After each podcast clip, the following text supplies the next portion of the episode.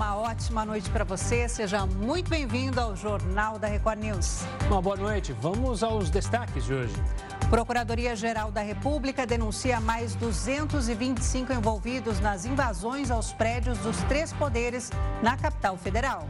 Prévia da inflação atinge 5,74%. Na semana anterior, a previsão era que a inflação acumulada no ano fosse de 5,48%. Governo lança um novo investimento para servir como complemento para a aposentadoria. Organização Mundial de Saúde mantém o um nível máximo de alerta para a pandemia de Covid-19. Ucrânia critica Comitê Olímpico Internacional e acusa a entidade de ser um promotor da guerra. E ainda, pelo menos 59 pessoas morrem, mais de 150 ficam feridas após um ataque suicida em uma mesquita no Paquistão.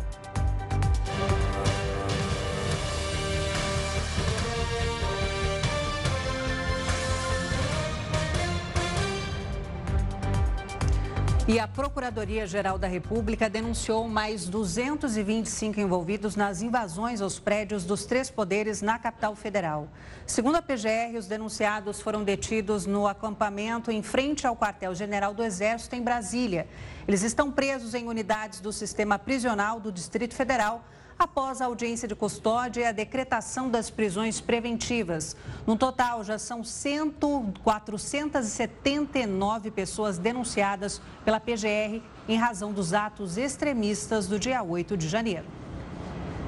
O setor público consolidado brasileiro registrou um superávit primário de 125,9 bilhões de reais em 2022, no melhor fechamento anual desde 2011.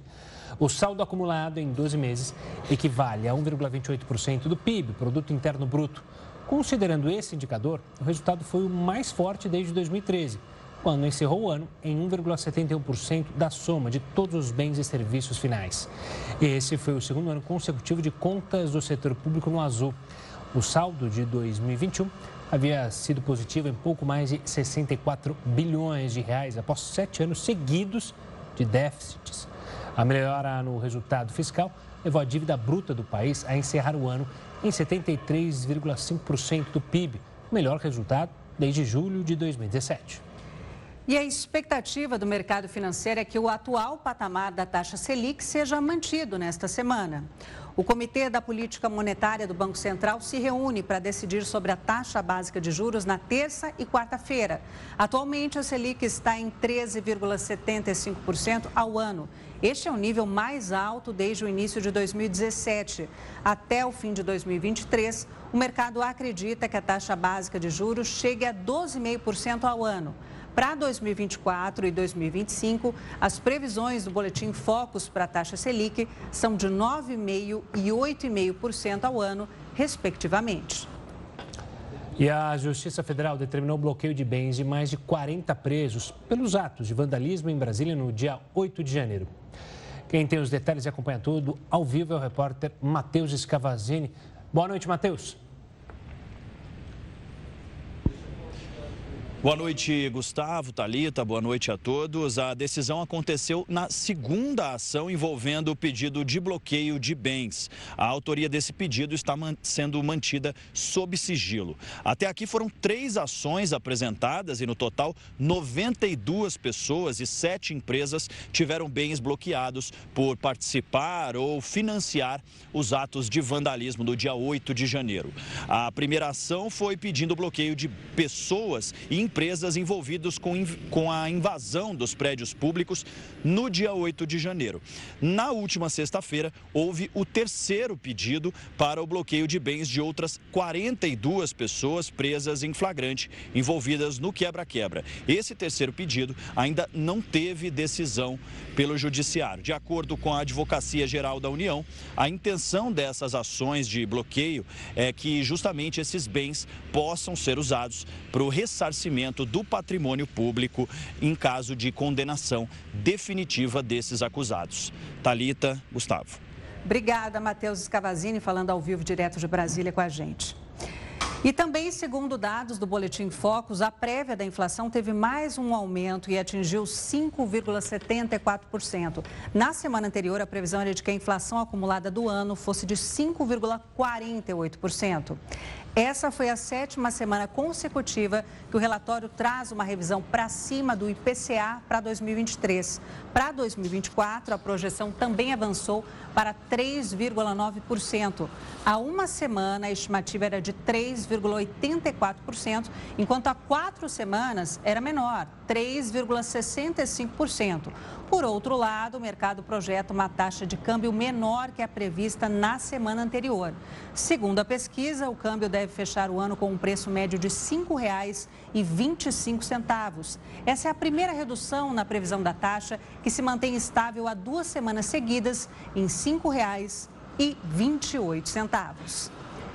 Ainda na área econômica, até o dia 27 de janeiro, o preço médio do litro da gasolina subiu em 0,97%, isso em todo o país. O levantamento mais recente do IPTL aponta que o preço do litro até esta data fechou em R$ 5,32. Todas as regiões do país sofreram um reajuste. No entanto, os postos do Nordeste foram os mais expressivos, com aumento de 1,27%. A região norte lidera o ranking com o valor mais caro do mercado, onde a gasolina é comercializada por R$ 5,51, um acréscimo de 1,14%. E o novo presidente da Petrobras, Jean Paul Prates, é um dos defensores da criação de um fundo para tentar frear o aumento no preço dos combustíveis. O mecanismo foi aprovado no Senado no início de 2021 e deve voltar agora a ser discutido pelo Legislativo durante esse ano. É hora da gente conversar ao vivo com Heródoto Barbeiro. Heródoto, uma boa noite para você. Qual será a fonte dos recursos, em Heródoto, para cobrir essa diferença no valor do combustível? Talita, olha, toda vez que mexe com combustível, principalmente a gasolina e o diesel, as pessoas precisam ficar atentas. Sim. O que, que o presidente da Petrobras falou? O que, que ele quis dizer? Dizer o seguinte, olha, a política que foi, é, que foi usada pelo governo anterior não será usada por esse. No governo anterior era o seguinte, o preço da gasolina e do diesel era de acordo com o mercado mundial. Subiu o preço lá fora, subiu o preço aqui dentro. Agora ele diz que não vai ser assim mais. Como é que vai ser? O governo vai estabelecer, o governo e a Agência Nacional do Petróleo, vão estabelecer um preço básico médio para o litro do combustível. Agora, tem o seguinte: o preço da gasolina, do diesel, ele tem três componentes. Primeiro, o preço do barril do petróleo lá fora. Segundo, o dólar. O dólar fica mais caro, a gasolina sobe. E o terceiro é o imposto, que é cobrado em cima dos combustíveis, e a gente viu até recentemente, que era uma pancada grande colocada em cima da gasolina e do diesel. Mas o que é que, é, como é que vai funcionar isso, esse fundo de amortização? Esse fundo é o seguinte, o governo, vou dar um exemplo, o governo vai dizer o seguinte, olha, o litro da gasolina vai custar cinco reais, cinco reais. Se porventura o preço da gasolina subir para seis reais, o governo paga um real e você continua pagando cinco reais no posto de gasolina. Esse um real é pago por esse fundo de amortização. Você dizer, mas pera um pouquinho. E aonde é que vai arrumar essa grana para pagar esse um real de diferença? O governo imagina o seguinte: quando o combustível cair de preço, né, por exemplo, a gasolina foi, em vez de cinco, quatro reais, você vai pagar cinco. Vai pagar cinco? É, porque o preço médio é cinco. Esse um real que você vai pagar a mais vai para o fundo de amortização.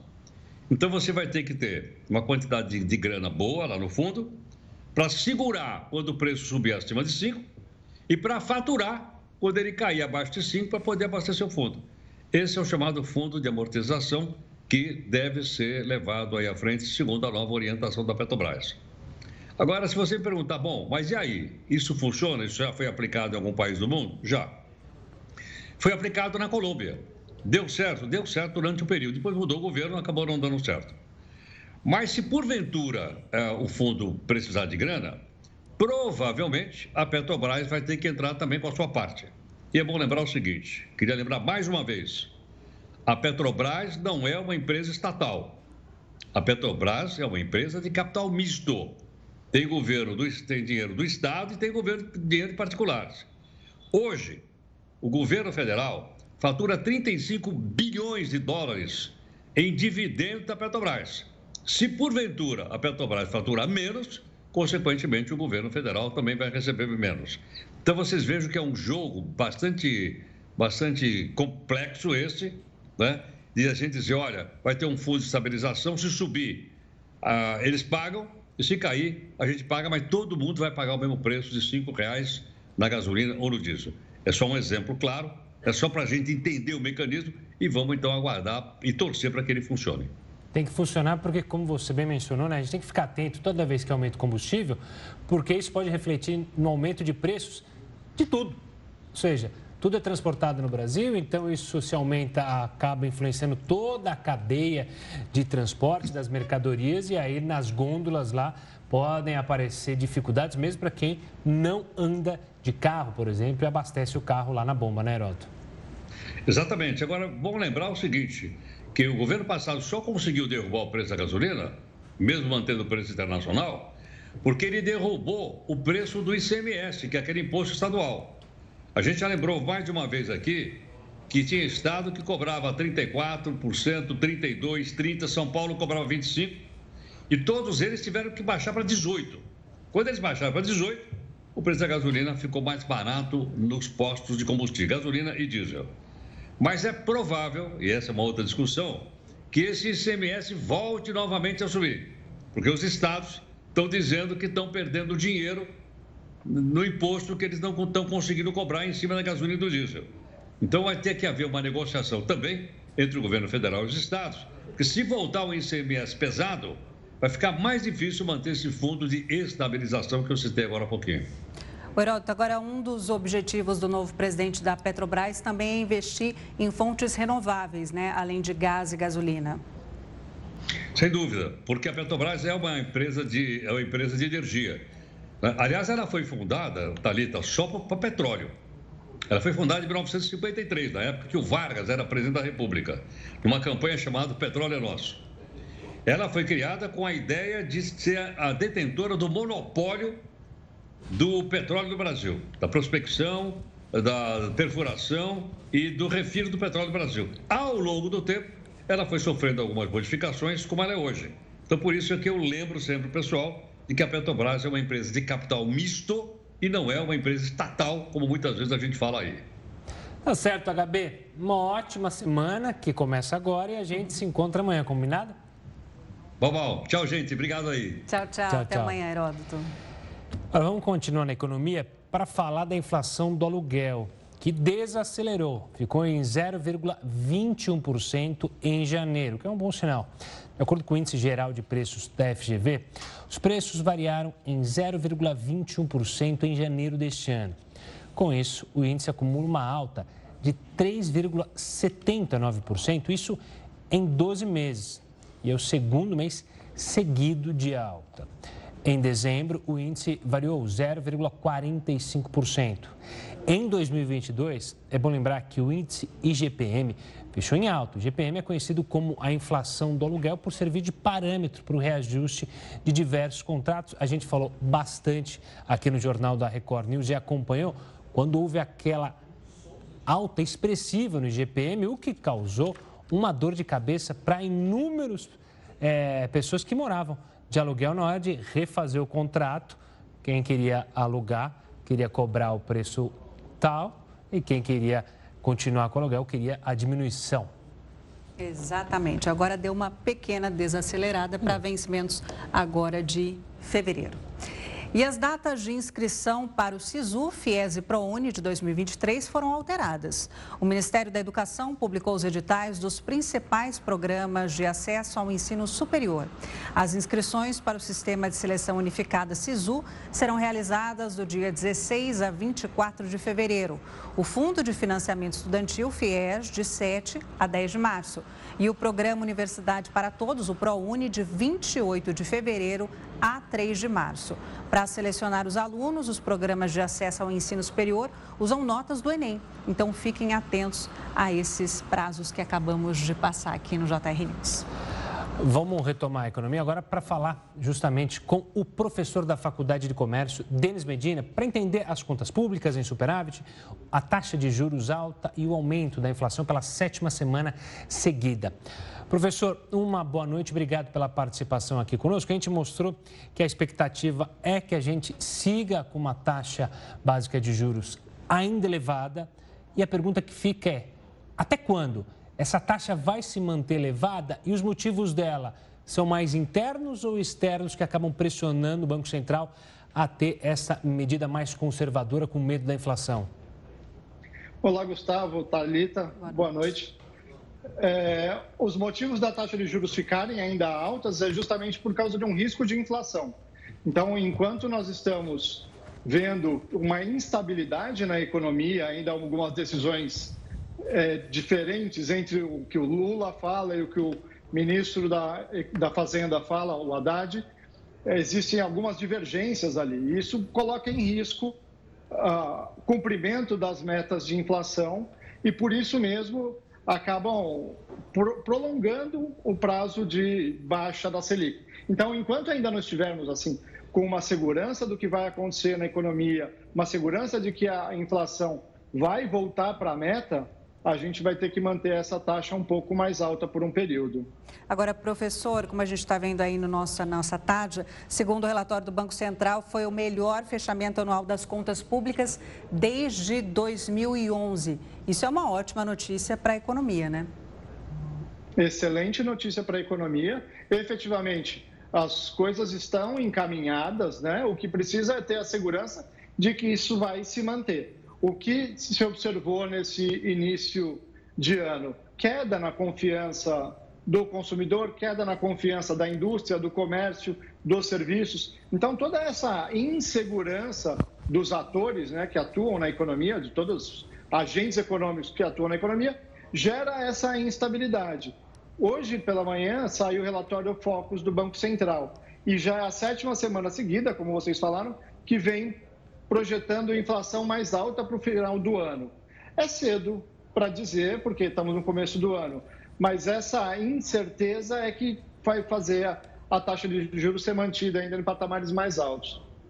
Professor, ainda pegando as contas públicas e prospectando o que a gente pode esperar justamente desse novo governo, do atual ministro da Fazenda, se a gente olhar o passado, pode-se explicar o presente e analisar o futuro.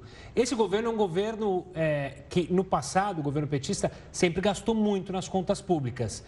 É, fica um alerta, ou seja, esses resultados dos último, do último governo pode mudar no próximo ano, ou seja, com mais gastos públicos, até porque é uma medida de incentivar a economia, segundo o atual governo? Sim, é uma faca de dois gumes, exatamente mais gastos pode gerar crescimento econômico. Por outro lado, mais gastos sem uma base de arrecadação que componha esses gastos, a gente tem problema. Então, basicamente, é grosseiramente falando como as contas de casa, né? Você tem que equilibrar o que você recebe com o que você gasta. Se, se você perde esse equilíbrio, gasta mais do que recebe, você vai precisar tomar emprestado, vai gerar endividamento e essa conta você vai ter que pagar no futuro. Então, toda a preocupação, uma boa parte da preocupação dos economistas e do mercado financeiro é justamente isso. O governo vai gastar mais, mas tem recurso para gastar mais? De certa forma, aprovaram lá a PEC do teto de, do fura-teto, onde permite gastar mais. Agora, vai ter arrecadação para cobrir isso ou a conta vai ficar para pagar depois? Essa é a grande incerteza né, que fica na economia. Professor, e para quem tem algum dinheiro guardado nesse momento, é um bom momento de investimento, já que a taxa Selic está alta e a previsão é de que continue alta? Justamente, o que se beneficia são os investidores de recursos financeiros. Então, uma dos prejuízos da taxa de juros alta é justamente você não estimular investimento em produção, em comércio, em serviços. Porque quem tem dinheiro ao invés de montar uma empresa e arriscar seu dinheiro, consegue ter uma boa rentabilidade de juros na segurança de estar investindo com o Tesouro Nacional. Então, essa alta taxa de juros é positiva para os investidores, mas, de certa forma, bloqueia o crescimento econômico porque desestimula o investimento em negócios. Fica só no mercado financeiro. Professor, o senhor falava há pouco justamente sobre o acerto das contas públicas, a arrecadação. Hoje, o ministro da Fazenda esteve lá na Fiesp, num encontro, é, obviamente, com os membros da Fiesp, e falou e disse esperar que o Congresso se debruce, que o assunto está é, de uma forma já bem definida para uma reforma tributária e uma reforma fiscal. Óbvio que isso é preciso. Se de fato ocorrer, isso pode dar um alívio e dar uma, um ânimo ao mercado, ou seja, ter uma reforma tributária fiscal para dar andamento a esse governo? Sem dúvida, porque é isso que é, isso é uma das coisas prioritárias e urgentes. A gente precisa simplificar um pouco a forma do como se tributa as empresas, as pessoas físicas, e não digo nem que precisa cair os impostos. É, a gente já tem essa carga tributária que está absorvida pela economia. O que a gente precisa é simplificar isso, deixar ela mais simples, de uma forma que é, gere menos contencioso, que foi uma das coisas, uma das medidas que foram anunciadas, das primeiras medidas anunciadas pelo ministro Haddad, justamente de tentar diminuir o litígio dos tributos que vão parar no CARF, e a reforma pode ajudar com isso. E a outra coisa, uma aprovação de uma reforma sinaliza de que aquilo que foi dito em campanha o governo está buscando realizar agora. Então, sinaliza de que o que foi prometido vai se perseguir. E isso é positivo. O mercado vai entender isso com uma boa sinalização de que o governo está empenhado em realmente colocar as contas em ordem, em organizar a economia e deixar o ambiente mais propício para negócios. Professor, como a gente viu há pouco, a inflação segue pela semana, sétima semana seguida, em alta. Isso quer dizer que alimentos mais caros na mesa do consumidor. Tem uma perspectiva de quando essa inflação deve diminuir e assim a gente sentir os alimentos um pouco mais baratos? É justamente é por isso que a gente não vai ver a cair a taxa básica de juros do Banco Central, a Selic. Porque enquanto a inflação persistir, é, essa taxa precisa ficar mais alta justamente para esfriar um pouco o apetite econômico, equilibrar justamente oferta e demanda, que é o que faz os preços se estabilizarem. Então, por enquanto, enquanto a gente vê essa inflação persistente, a gente vai ver também a taxa mais alta e não tem um prazo específico, né? Inicialmente se falava que a partir do primeiro ou segundo trimestre a gente ia ver a taxa básica de juros caindo, mas já com essa inflação persistente, alguns analistas e muitos economistas já estão prevendo que isso vai ficar para o segundo semestre. Então, teremos taxas altas ainda esse ano inteiro. Professor, para finalizar, na última semana a gente teve uma realocação aí de investimento estrangeiro pelo mundo que é, até movimentou as bolsas aqui no Brasil, com o dólar indo lá para baixo, ou seja, entrando mais dólares no Brasil. Essa movimentação no ano deve ser seguindo isso, ou seja, muito dólar entrando ou de repente saindo por conta dessa situação mundial, ou seja, uma estabilidade econômica nos Estados Unidos, quem diria, isso deve acontecer muito ainda? É provável que haja muita volatilidade, como a gente chama esse movimento de entrada e saída de capitais, sobe e desce do, do dólar e do euro, justamente porque nesse momento existe uma expectativa de recessão na zona do euro e também nos Estados Unidos. Então, hoje, por exemplo, saíram dados da economia alemã, que é a principal economia da Europa, mostrando uma desaceleração no PIB já negativo no, no último trimestre. Então, já preocupa, os investidores começam a buscar lugares onde conseguem remunerar melhor o capital. Enquanto a gente tem, apesar do clima brasileiro ainda ser instável, ter todas as, as questões a serem resolvidas, a nossa taxa de juros real, que é a diferença entre o, a inflação e a taxa de juros paga pela Selic, pelo Banco Central, essa taxa real é alta, então vale o risco de investimento no Brasil. Então, por isso a gente tem atraído capital de risco, investidores que trazem dinheiro para cá. Isso faz com que o dólar caia e a bolsa também ganhe um fôlego, acabe subindo um pouco. Se essa situação se inverter, a gente vai ver o oposto mas nesse primeiro momento ainda é possível que a gente receba mais investimento externo, mais dólares entrando e talvez o dólar ainda caia mais esse ano. Professor e economista Denis Medina, muito obrigada pela sua participação aqui no JR News. Até uma próxima. Boa noite. Obrigado a vocês. Até uma, a próxima e boa noite. Boa, boa noite, noite, professor. E a empresa holandesa de tecnologia Philips anunciou nesta segunda-feira um novo corte de 6 mil postos de trabalho. Após 4 mil demissões ano passado, o anúncio foi motivado por novas perdas causadas por um grande recall de respiradores com defeito de fábrica. A empresa comunicou perdas líquidas de 105 milhões de euros no quarto trimestre de 2022 e de 1,6 bilhão de euros no conjunto do ano passado. Recurso do Fundo Amazônia será utilizado para ajudar o povo Yanomami. Você confere os detalhes em instantes aqui no Jornal da Record News. E o chanceler alemão Olaf Scholz foi recebido no Palácio do Planalto pelo presidente Luiz Inácio Lula da Silva. Essa é a segunda vez que os dois se encontram, já que Scholz veio à posse de Lula.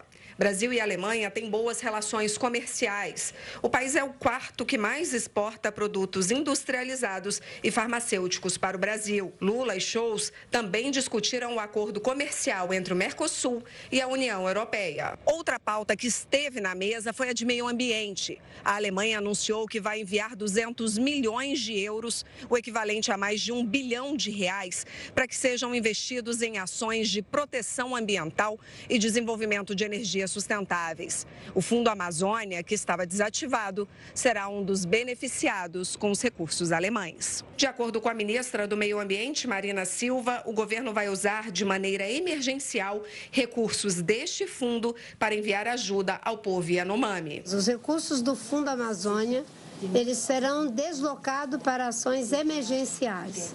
Essas ações emergenciais, elas estão sendo tratadas em vários níveis, que envolve desde a questão de saúde, o tratamento ao problema da grave situação de fome que está assolando essas comunidades, a parte de segurança para que essas pessoas é, possam é, ficar em suas comunidades e isso tem a ver com as operações de desintrusão do garimpo criminoso dentro dessas comunidades. Também hoje o presidente se reuniu com um grupo de ministros para definir os próximos passos no enfrentamento da crise.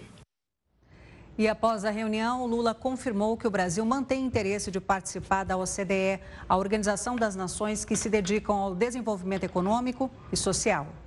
Sobre o Mercosul e a União Europeia, Lula destacou que o acordo comercial ainda não saiu do papel por causa da dificuldade no diálogo com a França, mas disse acreditar em uma flexibilização nas conversas. O presidente brasileiro ainda voltou a criticar a guerra e condenou a invasão russa na Ucrânia e se colocou à disposição para conversar com Vladimir Putin e Zelensky. Lula defendeu a inclusão de países como o Brasil no Conselho de Segurança da ONU. E hoje a secretária de Segurança Pública do Distrito Federal se reuniu para revisar o plano de segurança para a posse de deputados federais e de senadores agora na quarta-feira.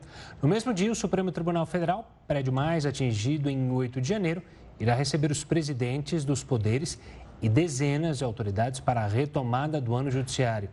O interventor indicado pelo governo federal, Ricardo Capelli, falou com exclusividade sobre o plano operacional da segurança.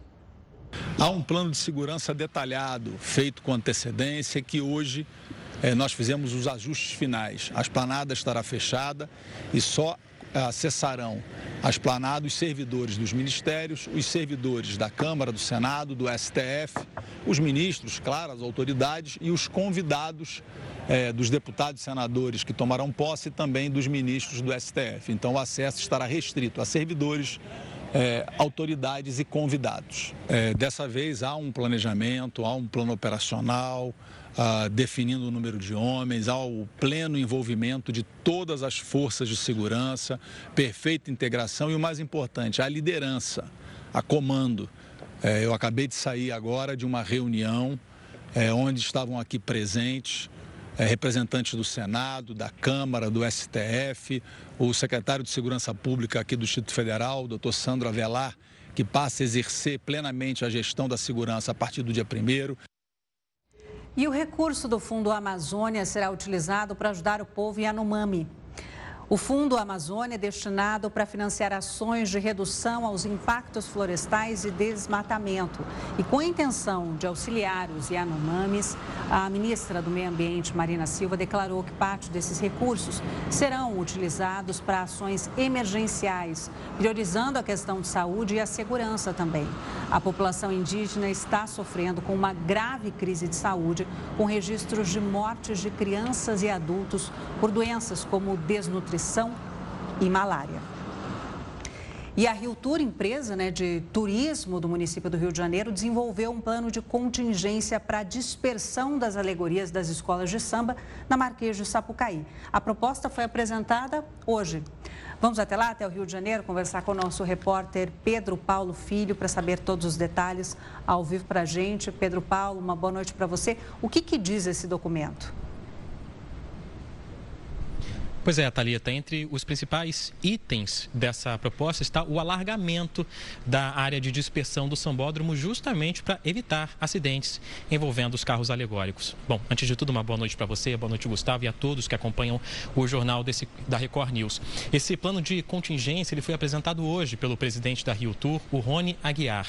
De acordo com o documento, há uma série de novas medidas que devem ser tomadas esse ano, como, por exemplo, o alargamento da área de dispersão, mas também a implantação de cercas para delimitar a área de passagem de pessoas alheias ao desfile, que não fazem parte da organização, e ainda a, o reforço da iluminação do sambódromo com LED, além do reforço de equipes da Guarda Municipal e da Secretaria Municipal de Ordem Pública para fiscalizar esse perímetro.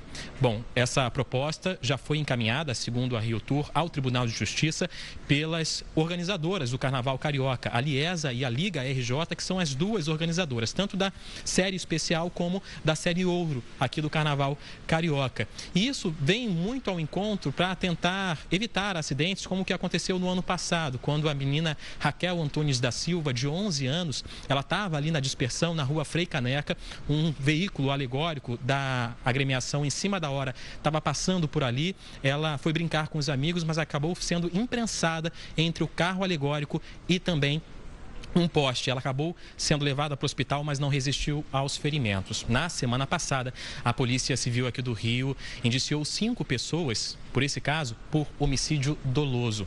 Bom, essa demanda também atende a uma solicitação da, do Ministério Público e ainda do Tribunal de Justiça aqui do Estado, que cobravam dos organizadores um estudo sobre a segurança do Sambódromo justamente depois dessa tragédia que aconteceu no ano passado. Os desfiles do grupo especial desse ano estão marcados para os dias 19 e 20 de fevereiro. Mas os ensaios técnicos por aqui já começaram. Eu volto com vocês. Tá certo, Pedro Paulo. Obrigado pelas informações. Um forte abraço e uma ótima noite. Boa noite. Voltando ao cenário internacional, a Ucrânia se irritou com o Comitê Olímpico Internacional e acusou a entidade de ser um promotor da guerra. A presidência da Ucrânia reagiu à possibilidade do COI autorizar a participação de atletas russos, mesmo que com bandeira neutra, nos Jogos Olímpicos de Paris em 2024. A Ucrânia foi categórica ao afirmar que o comitê será um promotor da guerra, caso permita que russos disputem a próxima Olimpíada. Desde a invasão russa, iniciada em fevereiro de 2022, a Ucrânia pede a exclusão dos cidadãos da Rússia e da Bielorrússia dos Jogos Olímpicos de 2024. E o deputado republicano Michael McCall afirmou que existem chances de um conflito entre Estados Unidos e a China. O general norte-americano Mike Minihan soltou um alerta de que os Estados Unidos vão entrar em guerra com a China nos próximos dois anos. Após o comunicado, o republicano disse que as chances de conflito são realmente altas por causa de Taiwan. As opiniões do general não representam as do Pentágono, mas mostram preocupação dos mais altos escalões militares do país sobre a China tentar exercer um controle sobre Taiwan. E para falar sobre esse possível conflito entre Estados Unidos e a China, a gente conversa com o Vitélio Brustolin. Ele é professor de Relações Internacionais da Universidade Federal Fluminense e também pesquisador de Harvard. Professor, uma boa noite, sempre uma honra tê-lo aqui no Jornal da Record News para entender as questões principalmente ligadas aos Estados Unidos. Professor, essa declaração desse deputado republicano tem um fundo de verdade ou há um pessimismo exagerado, é, querer colocar no governo democrata uma pecha de que pode ser iniciada uma guerra? O que, que o senhor analisa para a gente? Boa noite, Gustavo, Talita. Boa noite a todos. A honra é minha de participar, conversar com vocês. Olha, é, infelizmente existe um fundo de verdade nisso. A gente pode ver pela nova estratégia é, de segurança nacional da, dos Estados Unidos, que foi publicada no final do ano passado que coloca a China como uma ameaça principal dos Estados Unidos, a, Rússia é vista apenas como é, uma potência regional e o principal adversário dos Estados Unidos é colocado como a China. É, existe uma expressão, Gustavo, é, da Guerra Fria, um termo estudado em relações internacionais, que é destruição mútua assegurada. É, essa sigla que em inglês é MAD essa expressão ficou muito popular por causa da ameaça de guerra nuclear. Então, se um lado lançasse uma bomba atômica, na sequência o outro também lançaria e os dois oponentes se destruiriam mutuamente, levando consigo boa parte do mundo. No caso de Taiwan, existe uma expressão cunhada para os microchips de Taiwan que é debilitação mútua assegurada. Por que debilitação? Porque Taiwan hoje produz 60% dos microchips do mundo e os microchips mais avançados, aqueles com menos de 10 nanômetros, que são utilizados para smartphones, para inteligência artificial, Taiwan produz 92% deles. Para a gente ter uma ideia, é, seriam necessários três anos e um investimento de 350 bilhões de dólares para reconstruir as fábricas de Taiwan se elas tivessem ah, alguma ameaça, se elas fossem destruídas ou houvesse alguma coisa com elas. Aconteceram alguns episódios em anos anteriores que nos permitem visualizar o quanto isso prejudica ah, o comércio mundial, até porque nos últimos anos, nos últimos quatro anos, os microchips estão entre os quatro produtos mais comercializados do mundo. Eles são utilizados desde smartphones, computadores até automóveis. Qualquer produto eletrônico hoje tem microchip. Então vejam só, em 99 teve um terremoto em Taiwan. É, e esse terremoto prejudicou 40% do faturamento mensal das maiores empresas do mundo na época, IBM e Intel. Em dezembro de 2020, teve um corte elétrico que, que prejudicou uma fábrica de Taiwan e por apenas uma hora. E esse blackout de uma hora reduziu em 10% a oferta mundial de microchips do tipo DRAM naquele mês. Ou seja, é muito complicado e tem vários fatores históricos que envolvem a questão entre China e Taiwan que talvez vocês queiram discutir, Gustavo. Professor, você disse, obviamente, por esses números dá para ver a tragédia econômica que seria e a importância econômica de Taiwan, tanto para os Estados Unidos, tanto para a China economicamente, mas também tem uma questão territorial geográfica para a China, porque Taiwan se fala como uma ilha independente de cerca de 23 milhões de habitantes, só que a China ainda considera como do seu território, né? É, Thalita, essa é uma pergunta muito boa, porque a história de Taiwan, ela, a gente precisa entender é, que houve uma guerra, né, uma guerra lá em 1895, que foi uma guerra entre os japoneses e os chineses. E os japoneses tomaram Taiwan nessa guerra e ficaram com Taiwan até o final da Segunda Guerra Mundial, até 1945. Em 45, é, Taiwan então volta para a China. A China é um dos países membros permanentes do Conselho de Segurança da ONU e quem representava a China na ONU era Taiwan. Taiwan ficou 20 anos, ficou até 1971 como representante da China na ONU. Houve uma guerra dentro da China, uma guerra civil, e os perdedores, o Partido Comunista venceu na China continental, os perdedores foram para Taiwan. Então aí começa uma relação muito é, estranha, muito ruim. Existe uma aproximação dos Estados Unidos com a China, porque a China tinha é, uma desavença com a então União Soviética. A China faz fronteira com a União Soviética, é, hoje é Rússia, né? É, e aí isso aproximou os Estados Unidos da China a despeito de Taiwan. Taiwan hoje é um país que é reconhecido por apenas é, 14 estados, dentre esses estados o Paraguai, o Haiti, Honduras. É, mas Taiwan tem representações comerciais e culturais em 47 países, incluindo o Brasil. Então, o Brasil faz relações comerciais com Taiwan, mas reconhece oficialmente que Taiwan é uma província chinesa, que é a versão da China. Né? E aí a gente tem vários pormenores. Né? No ano passado teve a visita da Nancy Pelosi a Taiwan e nessa visita, é, nos meses que antecederam, a China fez uma série de, de testes militares. Taiwan fica a 180 quilômetros, tem um estreito ali, fica a 180 quilômetros da China continental. É, e Taiwan tem uma estratégia para se defender da China que é chamada estratégia porco-espinho. É basicamente o seguinte: eles têm muitos mísseis instalados na costa e o serviço de inteligência é, vigia né, embarcações e, e, aviões chineses e submarinos que possam se aproximar da costa. E se houver uma aproximação, a intenção de Taiwan é bombardear esses navios e submarinos e aviões antes que eles cheguem à costa da ilha. Talita.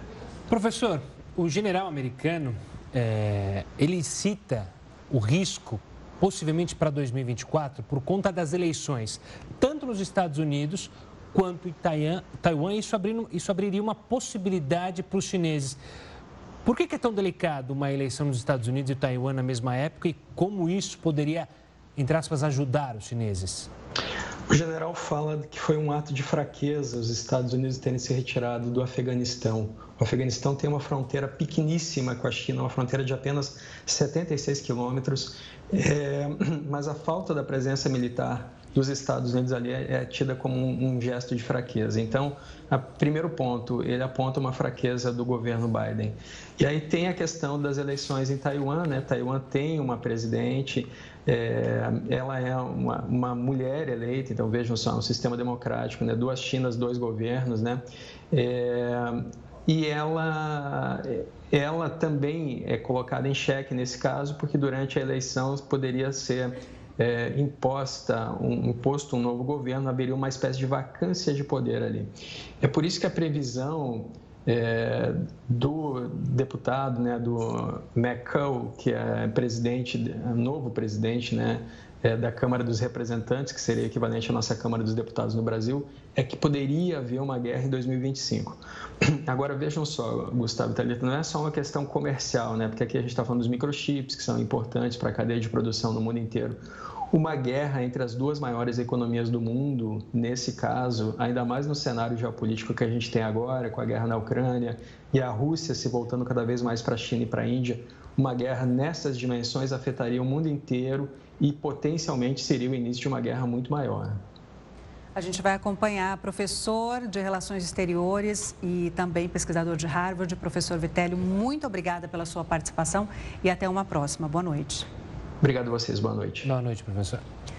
E a Organização Mundial de Saúde manteve o nível máximo de alerta para a pandemia da Covid-19. A OMS decidiu manter o nível de alerta para a pandemia da Covid. O diretor-geral da entidade, Tedros Adhanom, também afirmou que provavelmente a pandemia está em um ponto de transição Apesar de reconhecer que houve muito avanço no combate à Covid, Tedros apontou que houve um aumento nas mortes recentemente. De acordo com ele, mais de 170 mil pessoas perderam a vida por causa da Covid-19 no mundo nas últimas semanas. Voltando ao Brasil, o governo lançou um novo investimento para servir como complemento para a aposentadoria. O Renda Mais foi criado pelo Tesouro Nacional e já está disponível para aquisição. Os depósitos podem ser feitos em uma parcela única ou ao longo do tempo. O beneficiário vai receber um salário extra mensalmente durante 20 anos com a correção da inflação. O valor a ser recebido varia de acordo com quanto foi investido e não a custo da operação, se o saque for feito depois da data de vencimento.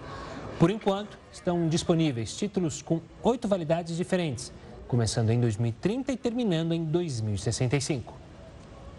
E pelo menos 59 pessoas morreram e mais de 150 ficaram feridas após um ataque suicida em uma pesquisa do Paquistão. O Jornal da Record News volta já já. Fique com a gente. Estamos de volta com o Jornal da Record News para falar da defesa de Daniel Alves, que entregou um recurso para a Justiça Espanhola e acredita que o jogador deve deixar a prisão dentro de um mês.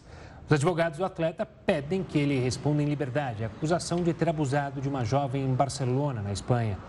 O jogador está preso de forma preventiva há mais de uma semana, acusado de abusar sexualmente de uma mulher no banheiro da boate. Ele foi detido enquanto prestava depoimento sobre o caso. A juíza responsável viu contradições nas declarações do brasileiro e acatou um pedido do Ministério Público Espanhol de prisão preventiva sem direito à fiança para o jogador. E pelo menos 59 pessoas morreram e mais de 150 ficaram feridas após um ataque suicida em uma mesquita no Paquistão. A explosão ocorreu em uma mesquita no quartel-general da polícia da cidade paquistanesa de Peshawar. De acordo com a mídia local, havia cerca de 260 pessoas dentro da mesquita quando a explosão ocorreu. Ainda não há informações sobre as motivações desse ataque. A situação segue complicada no Egito. A moeda local está desvalorizada e itens básicos se tornaram verdadeiros artigos de luxo. O país sofre com a queda do turismo após o início da guerra na Ucrânia. Russos e ucranianos eram os principais grupos que viajavam ao país. O conflito também impediu a importação de trigo. Com isso, investidores externos deixaram o país levando 20 bilhões de dólares. Especialistas têm sugerido que o governo reduza a participação do exército na economia permitindo o desenvolvimento da iniciativa privada em setores como a construção e a comunicação. É bom lembrar que há quase 10 anos, o atual líder Abdel al-Sisi aplicou um golpe de Estado para chegar ao poder. E a Alemanha anuncia cerca de 200 milhões de euros para ações ambientais aqui no Brasil. O JR News volta daqui a pouco.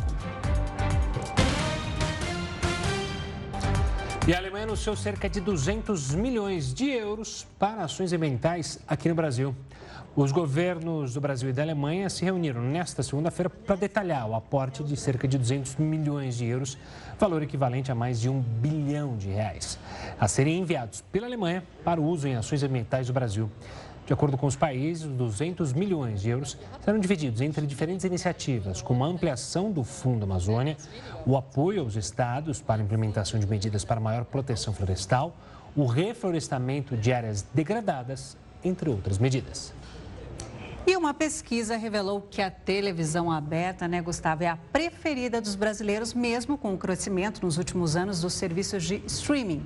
De acordo com esse levantamento, mais de 75% dos telespectadores disseram que a TV é a primeira opção, contra pouco mais de 13% que preferem outras plataformas de vídeo.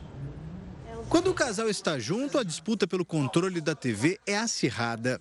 Ele fala: Você não cansa de ficar no sofá? Eu falo, não, Estou aqui, a televisãozinha ligada. Não mexe na minha televisão. Durante a semana, quem manda na programação da TV da sala é a dona Ana Maria. A artesã sempre trabalha acompanhada da programação. Agora, quando tem jogo, aí é o seu Valdevino que toma conta da TV. Toda vez que tem jogo, eu ligo a televisão aberta e assisto direto na TV aberta. Não perco um jogo. A maior parte do tempo, a TV fica sintonizada em programas de jornalismo, a maior fonte de informação da família. Aqui na casa tem uma TV em cada quarto e essa aqui na sala. É, já deu para ver que aqui todo mundo gosta de assistir televisão. E a família Alves retrata bem o comportamento da maioria dos telespectadores brasileiros. Segundo uma pesquisa que mede audiência no país, mais de 75% das pessoas preferem a TV aberta. A pesquisa foi feita nas 15 regiões metropolitanas que são acompanhadas pela Cantar Ibope Mídia. O resultado mostra que a TV aberta segue com folga na liderança da audiência. O estudo também mostrou que a TV por assinatura está presente em mais de 11% dos lares e que pouco mais de 13% dos telespectadores também consomem conteúdos das plataformas de vídeo conhecidas como streaming. A medição de audiência é feita por um aparelho instalado na televisão, com autorização do dono. Com o tempo, as pessoas esquecem do medidor. E é aí que os dados começam a ser computados e identificam a preferência dos telespectadores. O brasileiro é apaixonado né, por televisão. Uh, a gente tem pilares importantes como jornalismo, então a gente consegue identificar, uh, por exemplo, 25% do tempo consumido foi com jornalismo, né, assim como acontece com o esporte, assim como acontece com as novelas, com o reality show. Para este especialista, a paixão pela TV atravessa gerações. A TV aberta está na cultura do brasileiro. A gente cresce assistindo TV aberta, né, com os nossos avós, os nossos pais. Programação aberta que Dona Ana e seu Valdevino aprovam e não vivem sem. Para nós o que passa tá ótimo. Tudo que a gente gosta passa. Que bom. E aproveitando, então, obrigado para você que nos acompanha aqui na televisão, obrigada pela sua audiência. Hoje nós ficamos por aqui. Uma ótima noite para você. Mas fica tranquilo que amanhã a gente volta. E agora, Fique bem acompanhado com o News das 10 com a Renata Caetano. Tchau, tchau. Tchau, tchau.